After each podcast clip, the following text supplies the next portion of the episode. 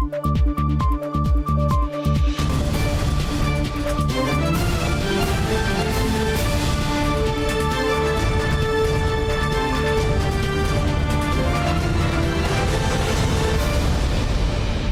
键时刻带您迅速掌握潮流趋势，欢迎收看《财经趋势四点零》，我是赵廷玉。首先带您看到，晶圆代工龙头台积电去年获利创新高，宣布年度调薪百分之三到百分之五。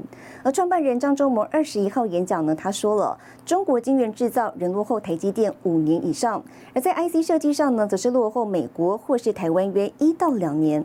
不过张忠谋直言了，台湾难有下一个护国神山，呼吁政府、社会、台积电都要努力守住既有优势。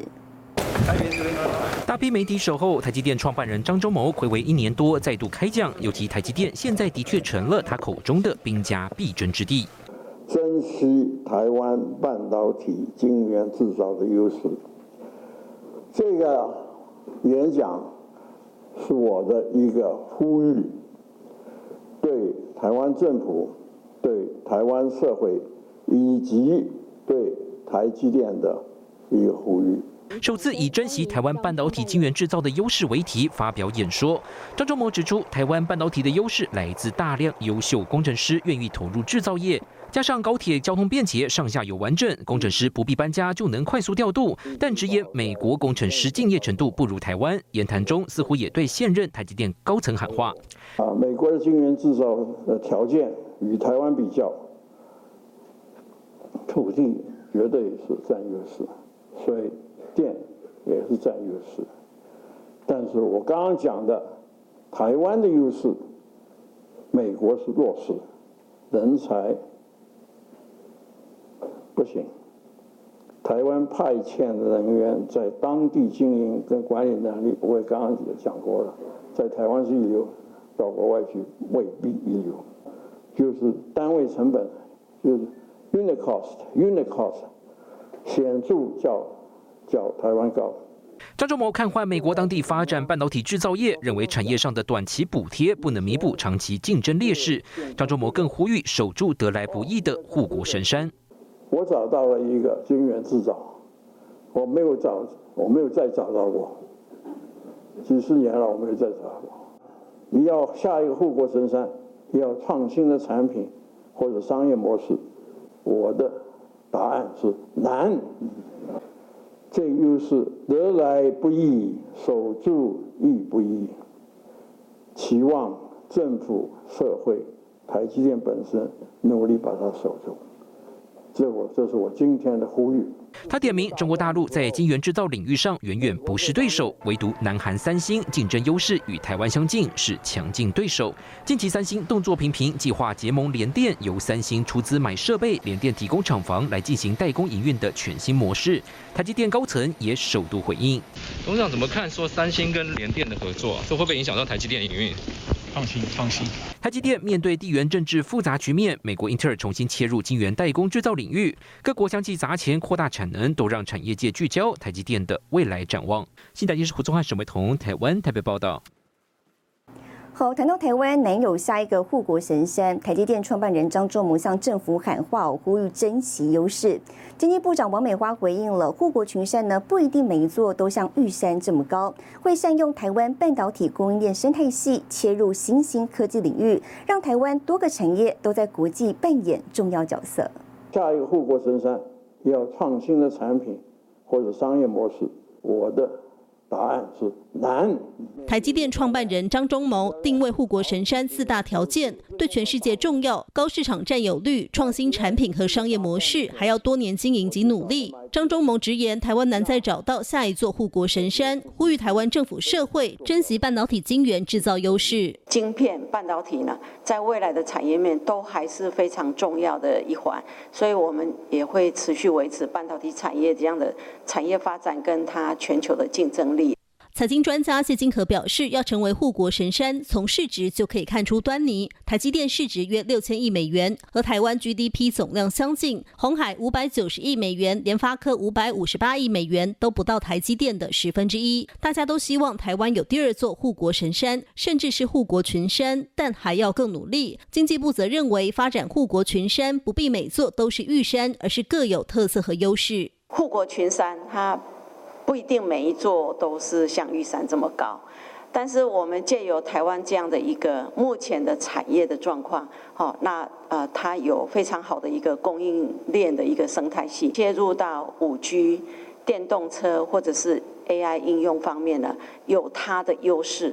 经济部表示会善用台湾半导体供应链优势，在新兴科技领域与产业密切合作，期盼未来台湾多个产业都能成为国际上的重要角色。新唐人亚太电视胡宗汉、张元婷，台湾台北报道。好，再来关心全球晶片短缺，英特尔执行长基辛格就指出了，缺货期呢将长达两年，看法跟台积电相当。而鸿海董事长刘扬伟则是预估，缺料恐怕要到明年第二季才会缓解。恭喜！今年红海及广达、华硕与金宝电子都进榜入选全球百大创新机构。尤其疫情还未退散，远距商机持续发烧，电子业感受最明显。ICT 大厂广达董事长林百里难得多说几句。那怎么看我们接下来的这个景气呢？很好很好，有信心的是。PC 真的很夯哎，怎么看 PC 的发展？很好很好。有车料的问题吗？有，大问题大问题。形容今年出货非常旺，不过市场传出八寸晶圆供应的 IC 六件第二季更加紧张，还有网通设备零组件长单喊到多达五十二周，缺料问题跟着浮现。红海高层表示，这波缺料来自终端产品，更是业界全面普遍现象，紧张情况至少看到明年第二季。来自于终端产品客户他所感受。受到的缺料的这个缺料的普遍性增加了，我们觉得比较合理的，大概要落在明年。啊，明年的什么时候？明年的 Q2。今年全球景气，IMF 预估将反弹百分之五点五，台湾 GDP 则成长上看百分之四点七。不过，红海董事长刘阳伟却提出担心。他表示，业界现在看缺料原因很多，包括美洲贸易战、疫情导致在家工作、五 G 零组件需要增加。不过，这种重复下单现象未必反映真实市场需求。所以我们现在看到，就是大概，呃，是很广泛的各各个产业都变好。龙头企业的角度来看，是我们是比较担心的，应该还是要去关切啊。那整个市场需求到底是什么样啊？如果假设今天 COVID-19 突然不存在了，这个市场会变成什么样？所以你是担心 overbooking 的状况？我想，这个我想在行业里面普遍的担心。刘安伟形容，过去诉求零库存的汽车业，现在也要备货多达半年。但景气是否有过热或通膨疑虑，产业大佬不敢太乐观，也再度提出示警。新台记者林玉堂、沈维彤，台湾台北报道。好，DRAM 供不应求，全球第四大台塑集团旗下的 DRAM 大厂南亚科即将启动新投资计划，规模呢高达三千亿元。本周台塑集团总裁王文渊跟新北市长胡友谊一同宣布消息。一，请启动。南亚科技是智慧时代最佳基地伙伴。台塑集团旗下子公司南亚科技宣布，在新北市泰山南林科学园区投资三千亿新建十二寸先进晶圆厂。总裁王文渊亲自出席启动仪式。三十纳米改成十纳米，那与投资大概六百亿，现在在进行中。另外，那个呃电路板投资。那个大八十亿，也是在决定要做的，所以这两三个加起来，刚三千六百八十亿，哦，真正的数据在投资在新北市，所以我们对新北市的希望啊很高。可以讲，是我们台湾第二产业自主研发十纳米技术的一个先驱所做的这个工厂，第一座的工厂，我们把记忆体元件的这个制造，这些先进的技术跟制造都。留在台湾。这是南亚科技二零一七年泰山新总部大楼成立后再度建厂。南亚科十二寸先进晶圆厂，未来七年分三阶段进行扩建，预计最快今年底动工，二零二三年完工，二零二四年开始第一阶段量产，月产能约四点五万片，并规划建制台湾首建的双层无尘室，以及 EUV 极紫外光微影生产技术，将带动智慧城市、五 G、AI、大数据、云端等记忆体相关产业发。发展。包括五 G、AI 啊，大家在讲的自动车啊，所有的云端的应用啊，这些哈，它的发展是越来越广，每年大概有十五到二十五 percent 的成长哦，这客户群也在推广，尤其提供两千个就业机会，能够让新北市在地就业，才能够有在地发展。利润供不应求，继华邦电、利基电在高雄及苗栗扩建新厂后，全球第四大南亚科也宣布在台建厂，因应未来产能需求。新唐尔亚太电视曾豪、李晶晶，台湾新北市报道。好，接着带您看到这一周的财经趋势短波。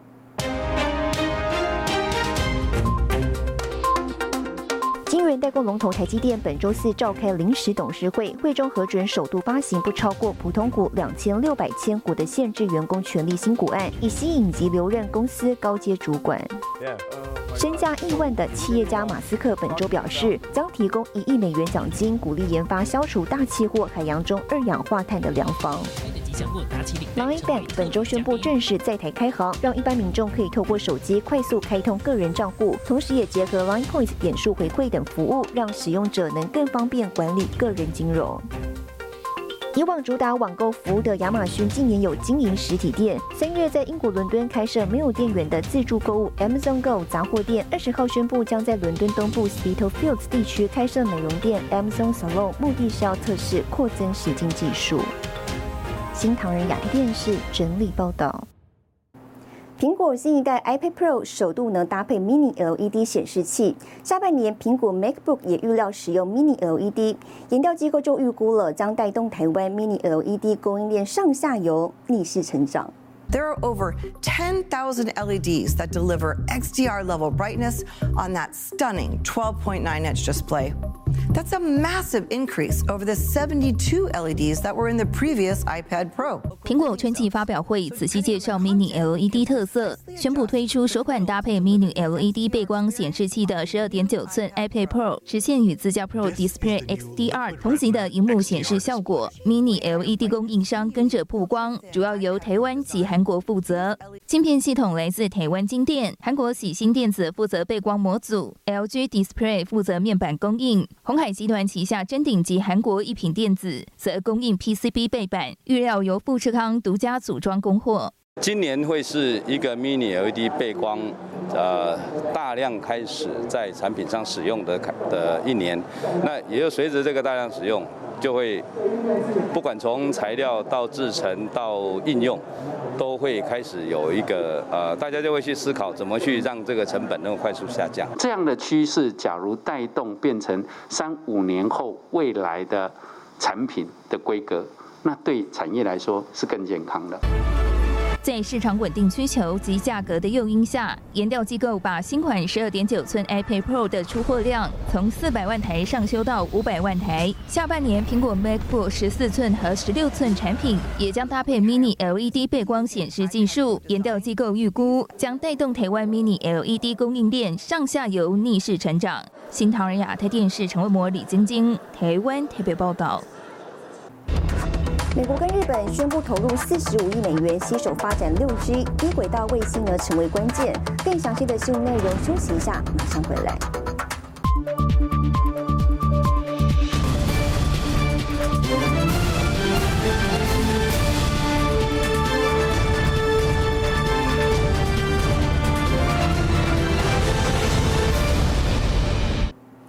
回来，美日峰会落幕，两国呢决定投入四十五亿美元用于六 G 或是 Beyond 五 G。分析师指出了，美日许多大厂都投入低轨道卫星建设，而这波太空科技优势呢，将有助于六 G 发展。We are ready to ready to get to work.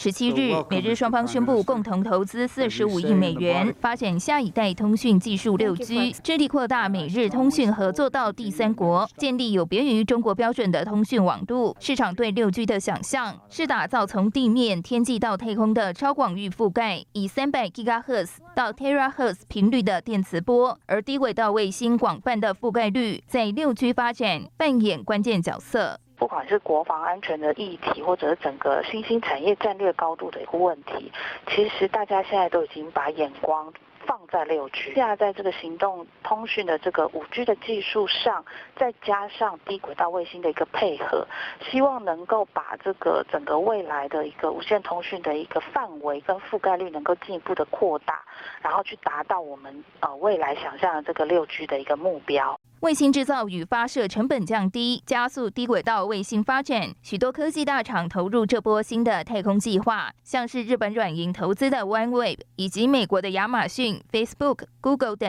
其中，马斯克主导的 SpaceX 相对领先，预计在二零二七年发射共一点二万颗低轨道及超低轨道卫星，带动小型卫星地面基地台、地面接收设备、卫星通讯设备及相关零组件需求看涨。假如说未来卫星通讯这个东西往比较偏半导体那边合作，可是它要需要大面积微做起来成本太高，那就做在玻璃上面是最经济有效的东西。那这样的话，我觉得对 LCD 产业长期发展是好事。我们讲显示器无所不在，当成人机界面的这件事情，会随着五 G、六 G 的应用会更广泛。所以呃，当然除了其他的包含半导体的大量使用以外，我们也认为将来的显示产显示器的使用也会是非常普遍跟大量。台厂陆续打进欧美卫星指标供应链，包括金宝、台阳、稳茂及台光电等，是 SpaceX 星链计划的供应商。卫星通讯厂台阳也取得 OneWeb、Kimita 合作开发新频与技术。面板厂群创与新创业者 Kimita 共同研发出液晶超表面平板卫星天线，在新一波的低轨道卫星趋势，台厂绝不缺席。新唐利亚台电视陈文模、李晶晶，台湾台北报道。好，特斯拉创办人马斯克投资设立的 SpaceX 日前传出了来台询问相关法规，尤其呢旗下的星链计划 Starlink 成为焦点。经济部长王美花表示了，政府呢会协助推动太空产业，目标卫星接收的地面设备百分之八十能够全面自主化，预估二零二五年前相关产值有望提升到新台币八百亿元。Three, two, one, zero. matar. SpaceX 旗下猎鹰九号火箭第二十四批共六十颗卫星，四月初发射升空，累计一千四百四十五颗卫星在天空即将完成全球覆盖，夏季可能正式上线。星链网络计划有望改写产业现况，更跨越国与国的限制。台湾 NCC 透露，SpaceX 有向台湾询问电信管理法相关规定，外界解读有意进入台湾市场，也让太空产业成为瞩目焦点。那五 G cover 的地上啊，那地上 cover 不了的地方就要靠六 G 了。那在这个呃太空或者低轨道卫星上面啊，我们本来就有一些这相关的一些布局。那同温层低轨道的卫星呃，在六 G 上面的应用，也会是我们一个呃认为在科技上发展的一个方向。红海旗下的群创就开发出已经超表面平板卫星天线，接收来自天上的讯号。台厂生产卫星降频器、接收器、功率放大器，包括台阳、广硕、华通等业者也都大力抢进太空产业。台湾的自通讯非常发达，好，那现在就是呃，我们要发展这样的卫星的产业的话，那我们这样的自通讯的产业可以把它整合起来。呃，在几年之内呢，我们这个地面的设备哈的国产自主率可以达到八成。那本来也都是他们来这边采买，所以我们才说去年就需要说我们必须要集结成军，跟国外的有 potential 的公司做 bargain。所以我想是一个比较大的产业链会出来，而且是新的。国际使用的卫星零组件不少是向台湾采买。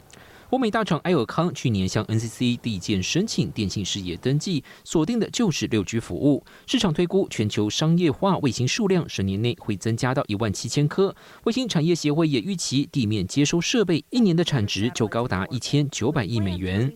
新台就是林一堂、沈维彤，台湾台北报道。接下来带你浏览这一周的重要财经数据。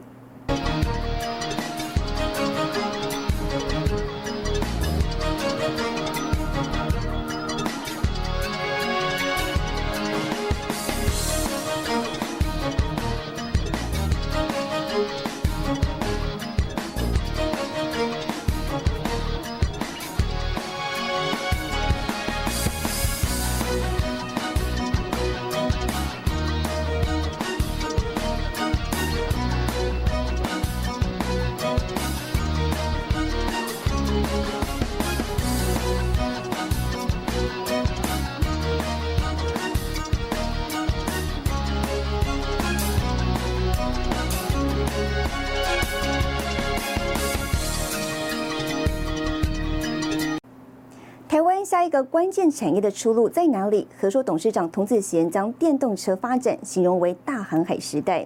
他说，目前全球汽车业产值约四兆美元，产值呢是半导体的八倍，手机的七倍，有机会成为台湾产业的出路。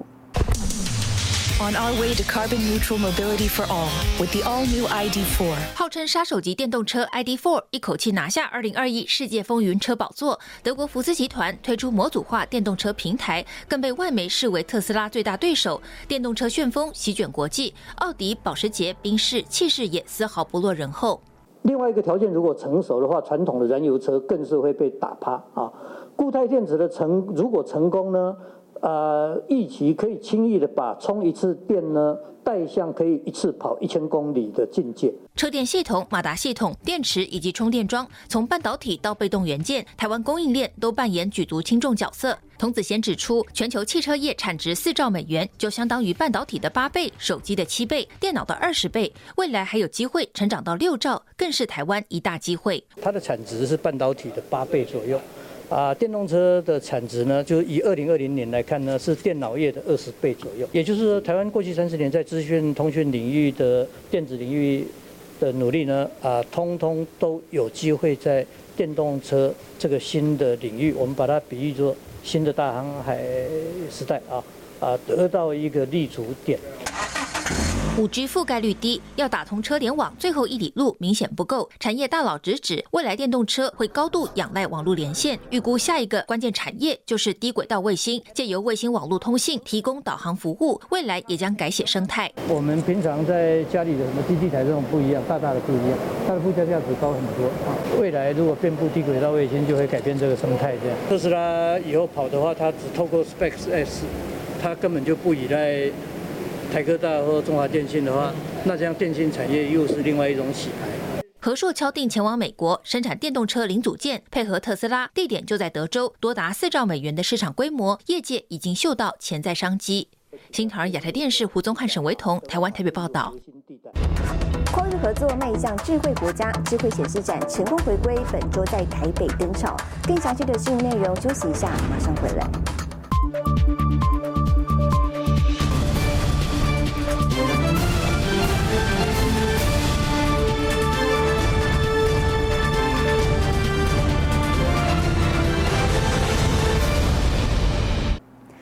回来。由于疫情的关系呢，暌违两年，Touch Taiwan 智慧显示展本周在台北登场，主打跨域整合，以 Smart 一百 Plus 为号召，提供涵盖智慧医疗、零售、移动、娱乐、物流以及制造等多元领域，超过一百种具有竞争力的解决方案。这很漂亮的，对，透明到那么漂亮。对，所以说以后 Micro LED 就有很大的 potential，就是说除了大型化，对，还有这个精致化，精致化，这个是高解析度，这 4K 的，然后这个再来是透明的。副总统赖清德亲自出席 Touch 台湾智慧显示展，展现政府对产业的重视。面板双虎群创以及友达都参展，大秀技术实力，将显示器结合电竞等场域应用。主办单位表示，Touch 台湾智慧显示展已升即为二点零。智慧显示二点零，我们是运用显示科技以及数位应用，透过跨域合作串联显示科技以零售、移动、医疗、娱乐等跨域系统合作解决方案。今年展览共有五大主题，包括智慧显示、智慧制造、先进设备、工业材料、创新学研，串联电子业上中下游完整产业链，吸引国内外两百九十六家厂商参展，预计吸引超过三万名参观者共襄盛举。中心期办，跨域合作之后啊，我们能够掌握五 G 新时代的潮流，啊，并且呢，能够透过人工智慧、物联网。而且这个 AR、VR、八 K 等等的技术，让台湾呢能够成为智慧啊智慧显示器产业创新啊解决方案适用场域的重镇。展览集结超过一百种解决方案，涵盖智慧医疗、智慧零售、智慧移动等多个场域，为产业打造一个完整的跨领域交流平台，协助厂商转型升级。新唐亚太电视陈辉模、张元婷，台湾台北采访报道。带您看到下周有哪些重要的财经活动。四月二十七号，日本央行公布利率决议；四月二十八号，联发科联电法人说明会；四月二十九号，美联储公布利率决议；四月二十九号，美国苹果公司发布财报。谢谢您收看这一周的财经趋势四点零，我是赵廷玉，我们下周再见。